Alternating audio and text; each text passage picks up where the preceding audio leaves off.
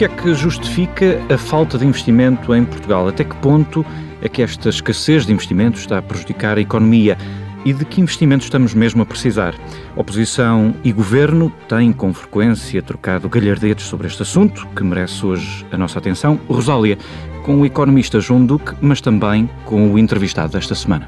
E o entrevistado desta semana é Paulo Nunes de Almeida, é o líder da Associação Empresarial de Portugal, a AEP, e aponta o dedo precisamente ao Estado. Diz que nem sempre o Estado tem sido amigo do investimento. Na próxima semana, a Fundação AEP organiza uma conferência internacional sobre a não competitividade da União Europeia. Mas antes, Paulo Nunes Almeida vem à vida do dinheiro falar das empresas portuguesas, do país e da forma como está a ser governado. Uma entrevista conduzida esta semana pela jornalista do Dinheiro Vivo e Lídia Pinto. Ah, bom dia, Dr. Paulo Nunes Almeida. Obrigada por se ter juntado a nós. Uh, vamos falar de competitividade. Uh, o PIB per capita europeu é hoje 36% inferior ao dos Estados Unidos e a produtividade por empregado é menor em 24%. Há um problema de competitividade na União Europeia? Muito bom dia. Antes de mais, muito obrigado pelo convite eh, para participar no vosso programa. Eh, de facto, esses dois números que referiu eh, de uma forma objetiva apontam claramente para um déficit de produtividade e de competitividade da União Europeia face aos Estados Unidos.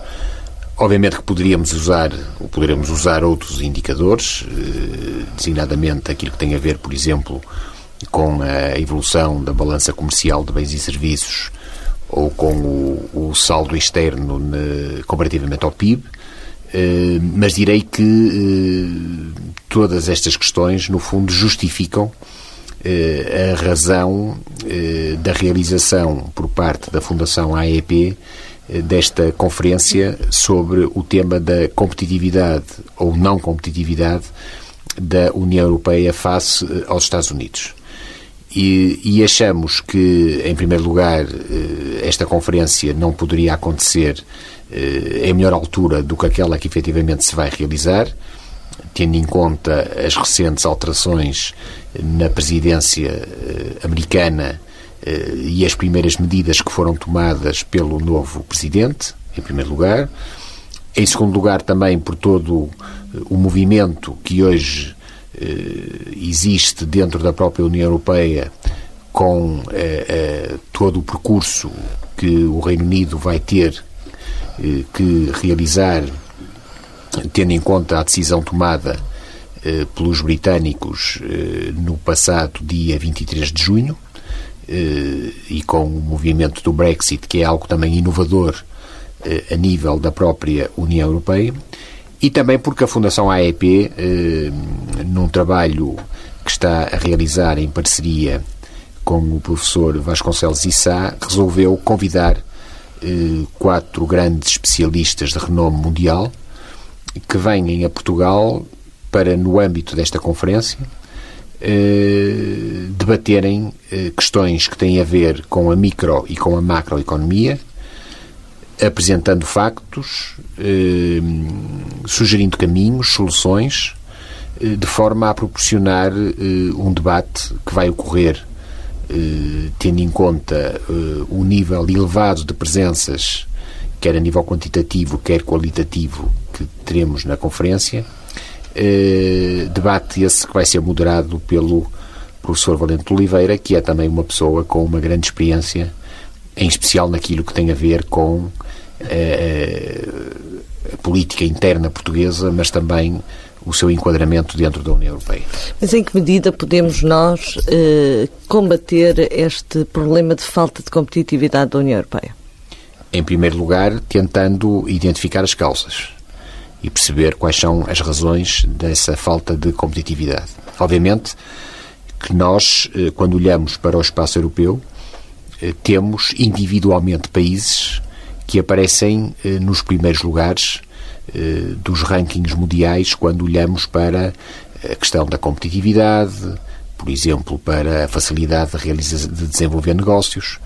Eh, e, portanto, há muitos países da Europa que aparecem nos primeiros lugares e, e, em muitos casos, à frente dos Estados Unidos. Obviamente que quando olhamos para um espaço mais alargado, obviamente que aí trabalhamos com médias. Eh, eh, e, portanto, eu direi que a Europa tem eh, do melhor e não direi do pior, mas do menos bom. E, portanto, no fundo, quando trabalhamos com médias, obviamente que a média da União Europeia comparada com os Estados Unidos, obviamente que aponta, em muitos dos casos, como referiu e bem, para sinais de falta de produtividade. Quando comparamos o PIB, a produtividade por posto de trabalho, etc, etc. Temos que identificar, efetivamente, essas causas, eh, tão importante como identificá-las é ver que trabalhos é que neste momento estão a ser feitos a esse nível. Eh, a Europa, acho que levou eh, um sério cartão amarelo com esta decisão do Reino Unido, porque no fundo vai verificar-se a saída de um importante pilar da história da construção europeia, de um contribuinte líquido, e que inclusivamente pode abrir a portas a que outras situações possam ocorrer no futuro. E, portanto, a Europa tem que se preocupar eh, olhando para dentro de si própria, tem que perceber se o modelo de desenvolvimento que tem vindo a ser seguido é compatível com a nova forma de organização do comércio à escala mundial, com os efeitos da globalização, com a entrada de novos players, como foi o caso da China e outros que hoje são importantes no contexto da economia mundial, uh, ver também o funcionamento das suas instituições, ver como é que os seus próprios cidadãos uh, se podem valorizar nos seus percursos profissionais, uh, debater os problemas da demografia, o problema das migrações, tudo isso são questões que obviamente devem ser abordadas. Obviamente que nem tudo isso vai ser tratado nesta conferência, mas o que nós achamos é que a Fundação AEP, ao realizá-la, de alguma forma está a dar um pontapé de saída para que essas questões, que normalmente não são discutidas no dia a dia daquilo que são os problemas das sociedades e das empresas, acabem por encontrar espaço para que isso aconteça. A produtividade foi sempre um problema em Portugal. Uh, eh, 30 anos de apoios comunitários não ajudaram a mudar uh, o, uh, o panorama da competitividade no país? Obviamente que ajudaram, porque se não tivessem existido esses fundos estruturais, obviamente que o país não tinha tido níveis de desenvolvimento como aqueles que teve e obviamente que estaria muito mais longe da média da União Europeia. Em primeiro lugar, temos que perceber que, ao mesmo tempo que nós fazíamos um esforço no caminho do desenvolvimento e do crescimento, eh, os outros países também o fizeram. E, portanto, isto hoje também há uma concorrência e uma competitividade à escala mundial. Em segundo lugar, eu penso que Portugal terá sido dos países em que se verificou o maior diferencial a nível da qualificação dos recursos humanos entre a geração que está agora a sair do mercado de trabalho e aquela que está a entrar, felizmente com um nível de qualificação muito mais elevado, mas que muitas das vezes provoca também grandes constrangimentos e problemas sociais, designadamente naquilo que tem a ver com o aumento do desemprego e com a dificuldade que muitas dessas pessoas têm em reentrar no mercado de trabalho. Mas direi que, por outro lado, em alguns setores de atividade, Portugal também sofreu um grande impacto da entrada dos novos players na Organização Mundial do Comércio e nós tivemos que mudar o nosso paradigma de competitividade. Eh, e isso foi preciso uma forte componente de investigação que se traduzisse na inovação a nível das empresas, isto em primeiro lugar. Obviamente que isto passa muito também pela qualificação dos recursos humanos, como eu disse atrás.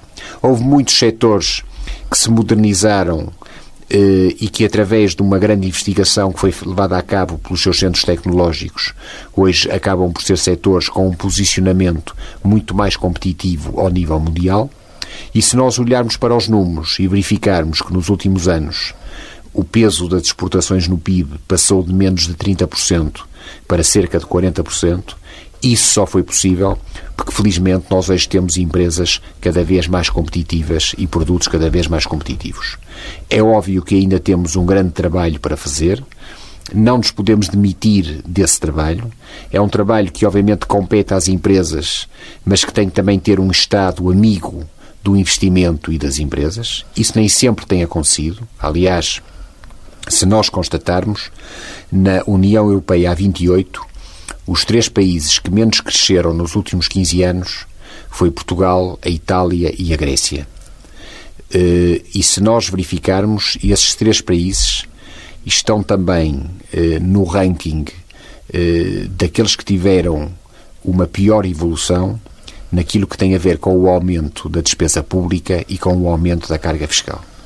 E, portanto, isto leva-me a concluir que, ao contrário do que aconteceu com as empresas e com muitas instituições, em toda a sociedade civil, o Estado não se reestruturou. Antes, pelo contrário, continua a ser um Estado pesado, eh, um Estado que condiciona o desenvolvimento da economia portuguesa e, portanto, esta comparação do aumento da despesa pública com o aumento da carga fiscal e com o nível de crescimento do país não pode deixar de nos preocupar e de nós termos que o analisar.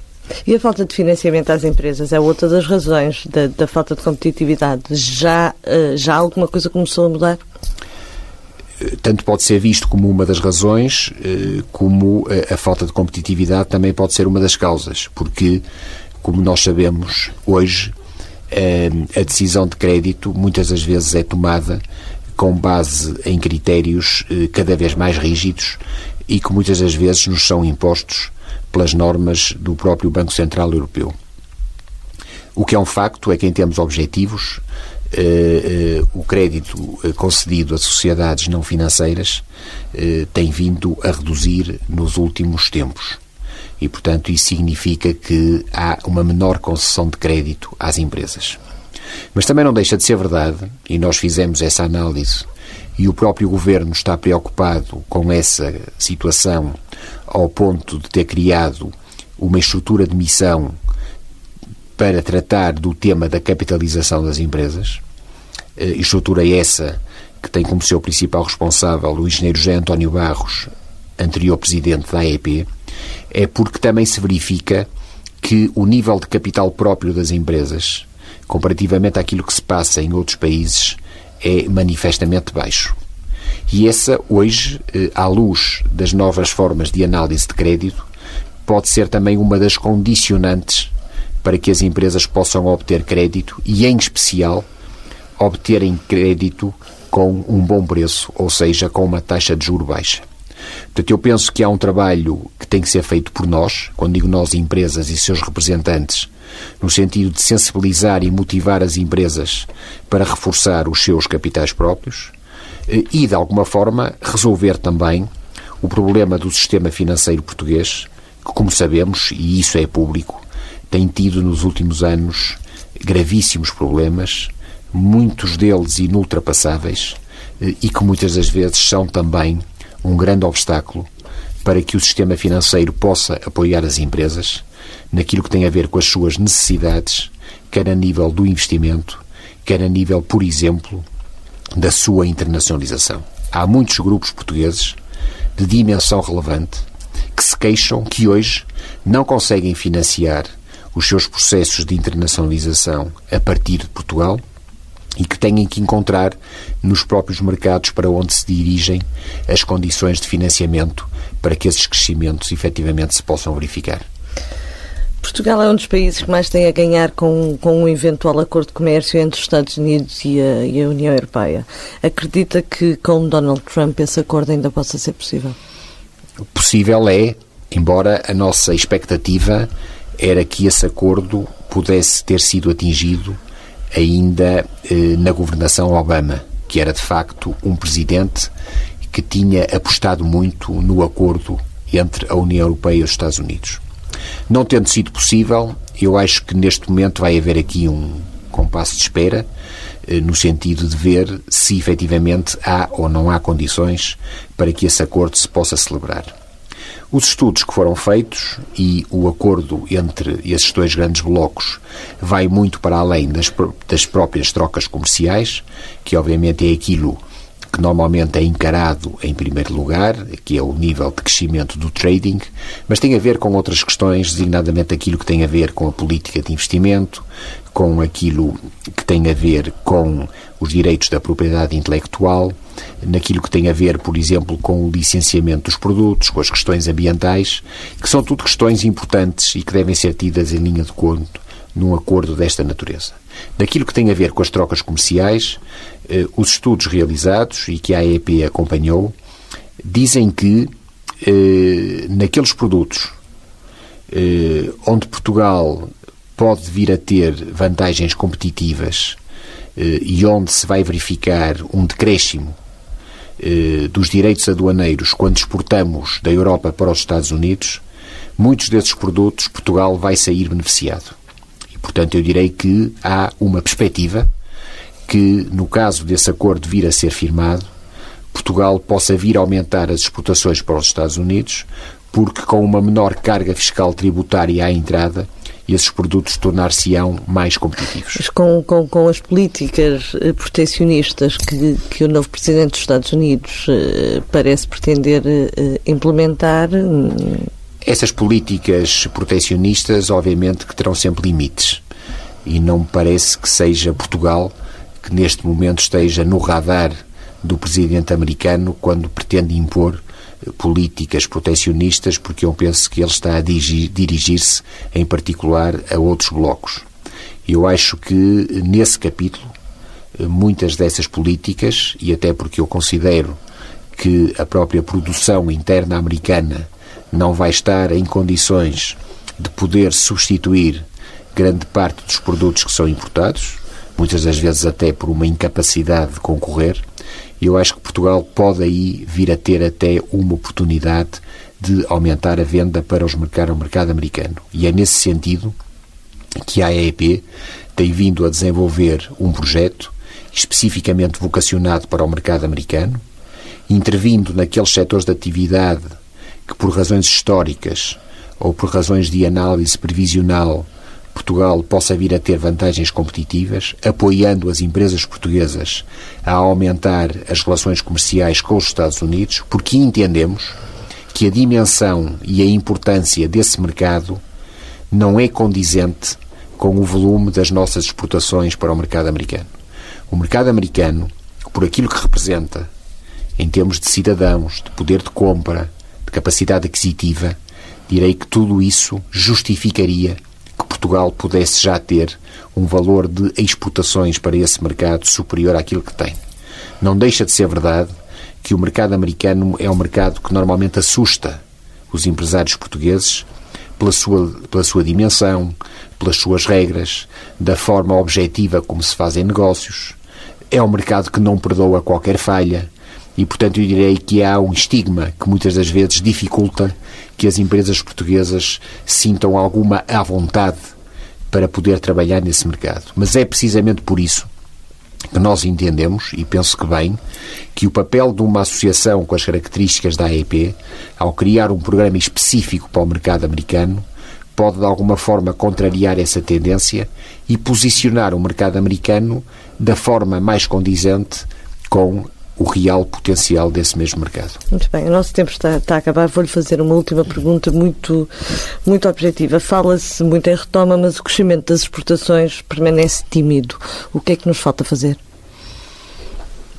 O crescimento das exportações, que, que, é sempre um desígnio de qualquer governante e de qualquer empresa e de qualquer dirigente associativo, obviamente que não depende apenas da nossa vontade, mas depende também muito da evolução dos mercados que hoje, como sabemos, à escala mundial, muitos deles têm gravíssimos problemas.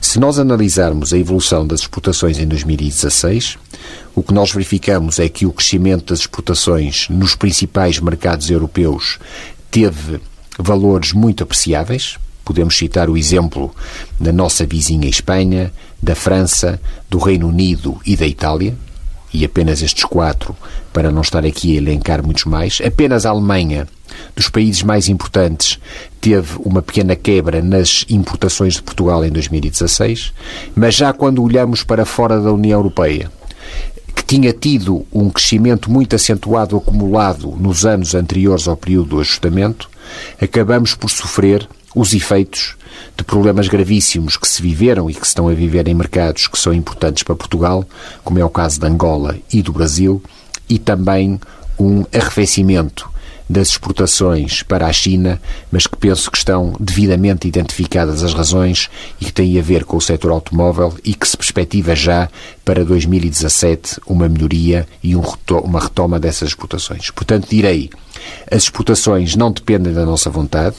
Penso, contudo, que é de admirar a capacidade de adaptação das empresas portuguesas a todos estes sinais negativos que vêm de fora, e eu sou daqueles que acredito que colocarmos a fasquia de 50 das, o peso das exportações do nosso PIB em 50%, ou seja, mais 10 pontos percentuais daquilo que temos neste momento, é algo que pode ser alcançável a médio e longo prazo e todos temos obrigação de trabalhar para que efetivamente esse desígnio seja alcançado, porque essa é a forma mais saudável de nós potenciarmos o nosso crescimento económico.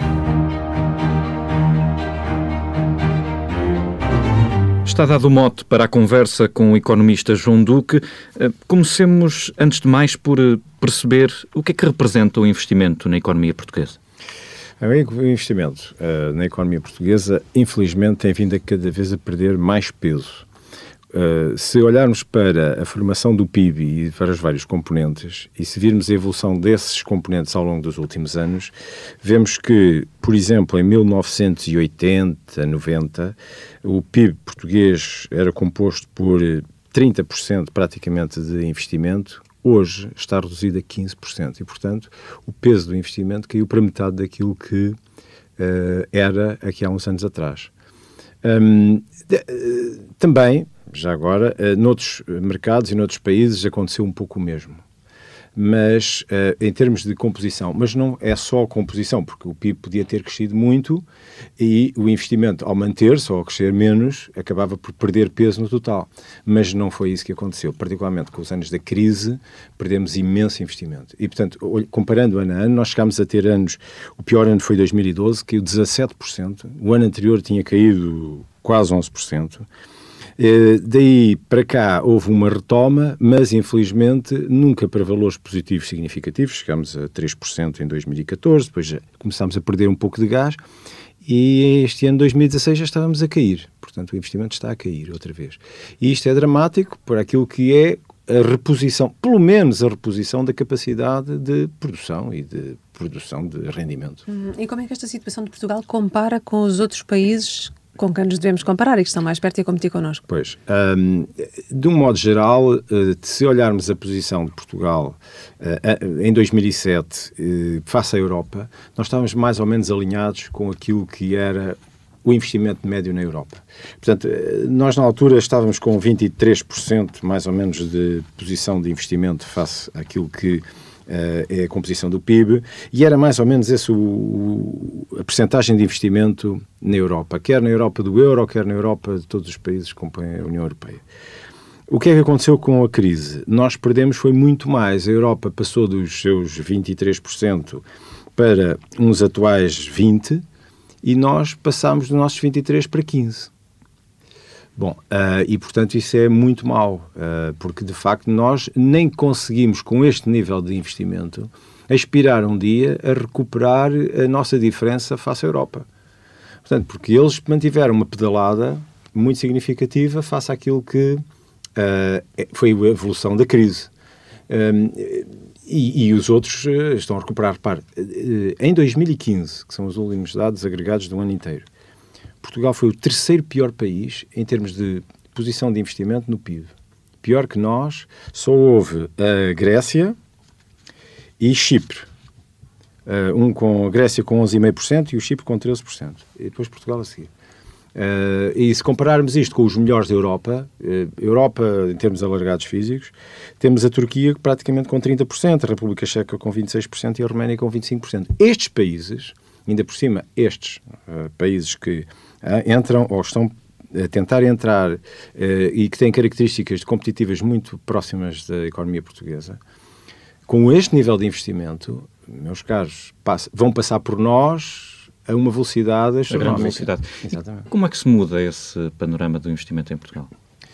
Bem, muda-se uh, de várias maneiras. É, é, é muito difícil uh, ter uma receita única e simples para isso, porque senão todos já tinham encontrado.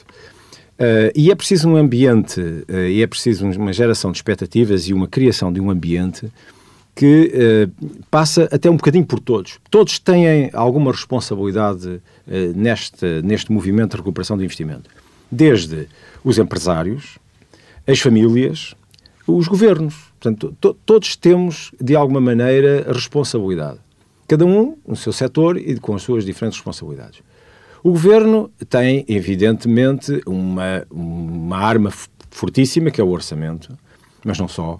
Há coisas que não custam absolutamente dinheiro nenhum e que podiam promover o investimento. A confiança, por exemplo? A confiança, o reconhecimento. O reconhecimento. Ouça, há muito poucos dias fui uh, convidado para estar presente numa sessão da Embaixada Britânica que reconhece o esforço dos investidores portugueses, das empresas portuguesas que fazem no Reino Unido, em investimento, por um lado, e as que mais contribuíram para as exportações britânicas. E há um reconhecimento e um agradecimento público em nome da coroa a estas empresas e a estes empresários. Quanto é que isto custa?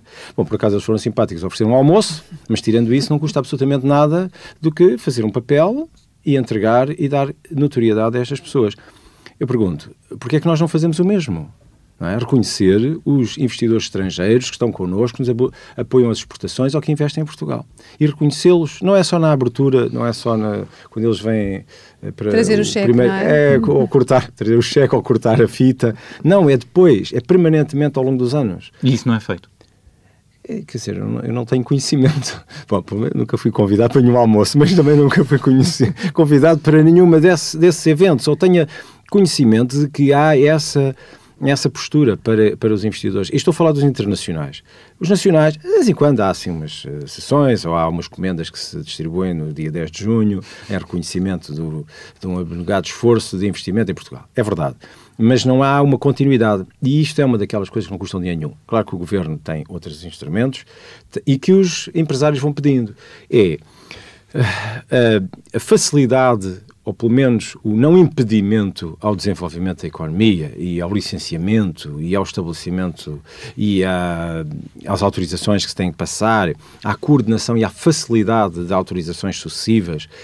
Um, portanto, esse, esse, agiliza, esse agilizar de todos estes processos. Depois há um que é muito pedido pelos empresários, que é a estabilidade fiscal eles já quase pedem mais que é mais importante a estabilidade fiscal do que diminuírem a carga fiscal. Os impostos. Porque é, é, dramático. Não há um investidor que pense vir para Portugal ou queira investir se não eh, perceber, ou pelo menos perspectivar, algum, alguma, alguma estabilidade num prazo razoável de investimento, 4, 5 anos. Isso nunca há. As por, outro alterações... lado, por outro lado, costumam pedir também estabilidade na justiça, não é? E celeridade na ah, justiça, que esse tem outro. sido um ponto crítico para Portugal. Completamente, celeridade da justiça. Aliás, a OCDE veio agora também pôr outra vez o dedo na ferida. É fundamental para que nós podermos desenvolver um investimento em Portugal, termos possibilidade em tempo muito curto uh, solucionar os problemas que existem uh, e, portanto, uh, gerir isso de uma forma ágil e eficiente, porque, mais uma vez, Ninguém aguenta ter processos em tribunal pendentes na, na área comercial ou na área de litigância entre, empresarial da ordem das dezenas de anos. Há coisas da ordem de 10, 20 anos. Não é possível. Não Aliás, com tanta dificuldade, tendemos a atrair mau investimento e não o chamado bom investimento. Como é que nós conseguimos distinguir o que é realmente o bom investimento para Portugal e como é que se pode medir se o investimento que está a chegar, o pouco que está a chegar, é realmente esse bom investimento? Pois, uh, isso depende da ótica. Uh, o que é bom uh, depende de, da posição que nos colocamos. Se nos à colocamos... esquerda ou à direita? Não, não, não, não. não. é mesmo uma, uma questão de perspectiva. Ao nível das empresas, as empresas querem recuperar o investimento em termos de capital avançado e remunerar adequadamente esse capital.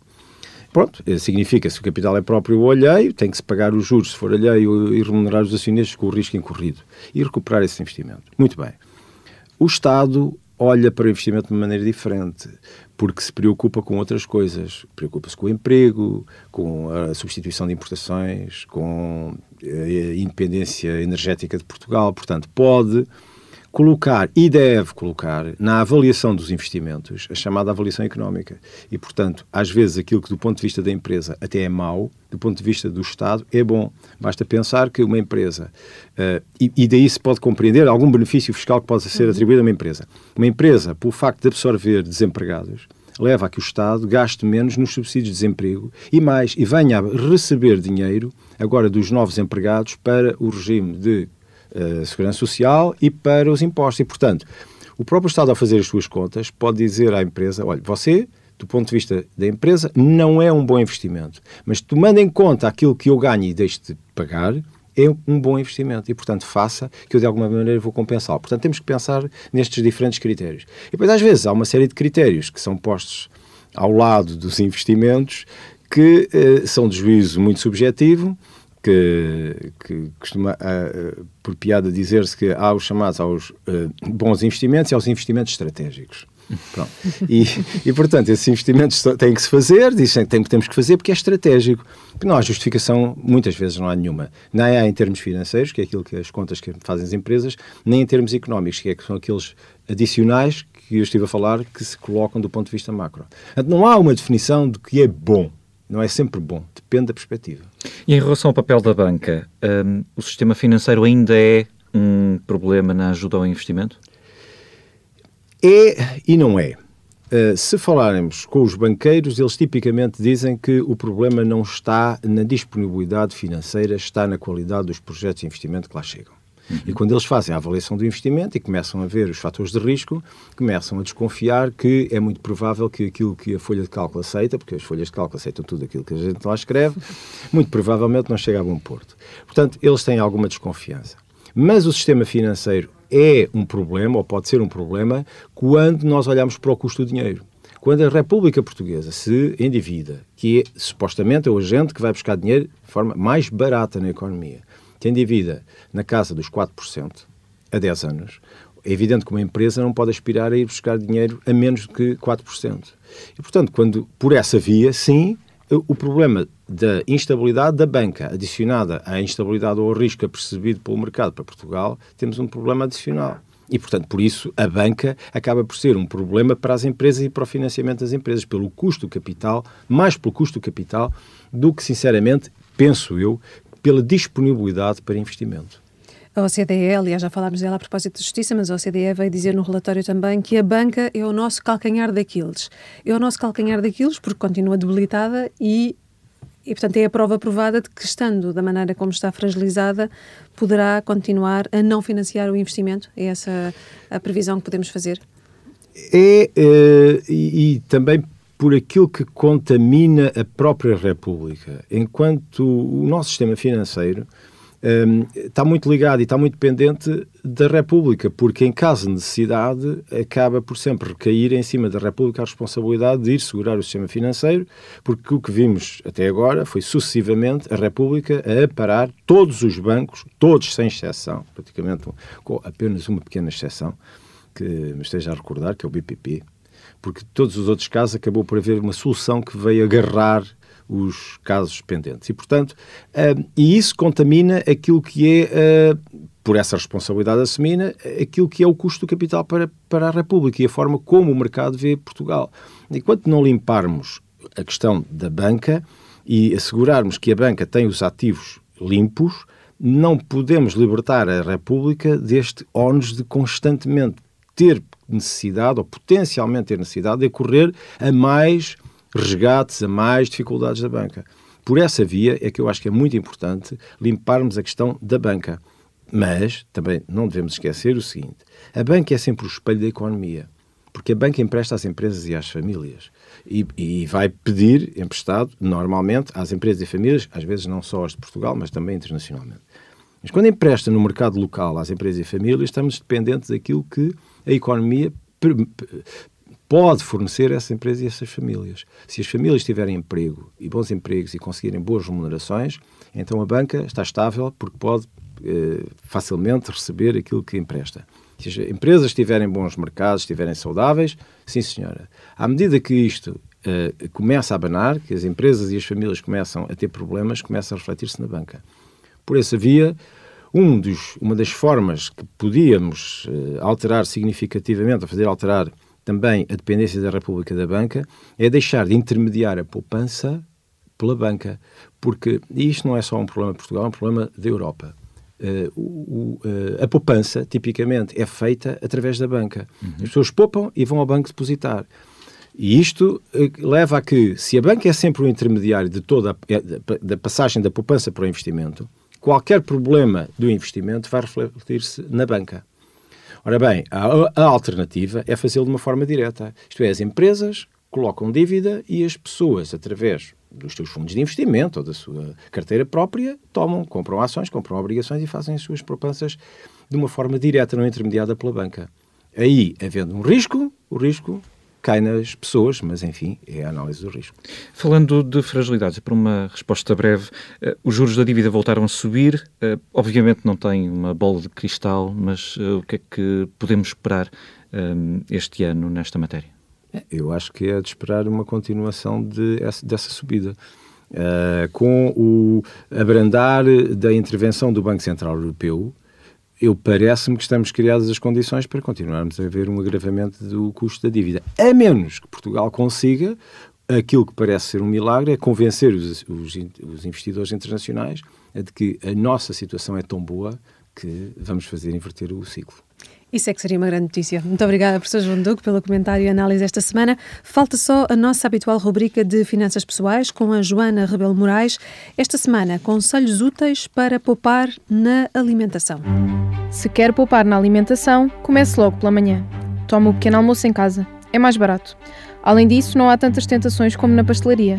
Muito importante e que todos sabemos, mas nem sempre pomos em prática, leve marmita para o trabalho. Se costuma almoçar fora e gastar em média 7 euros por dia, saiba que pode poupar mais de 1.300 euros por ano com este gesto. Outro truque. Faça uma emenda semanal, olhando primeiro para o que já tem em casa. Só depois faça a lista das compras. Nunca deite comida fora. Se o que sobrou é suficiente para uma refeição, guarde para o dia seguinte ou então congele. Se não chegar, transforme e acrescente novos ingredientes para fazer uma refeição nova. Empadões e massas são boas soluções. Aproveite a fruta que não vai conseguir comer para compotas ou batidos. Os legumes podem ser arranjados e congelados para usar mais tarde. Com o pão duro pode fazer pão ralado, a sorda ou pudim de pão. Já agora, compre sempre fruta e legumes da época, são mais baratos. Reduza o consumo de carne e de peixe, que são mais caros, e faça algumas refeições vegetarianas. Se não souber por onde começar, basta procurar na internet. Encontra centenas de receitas. A água deve ser sempre a bebida de eleição. É muito mais barata, além de saudável. Produtos como os frutos secos ou as leguminosas são mais baratos a granel. A vida do dinheiro fica por aqui. Nós voltamos na próxima semana. Até lá.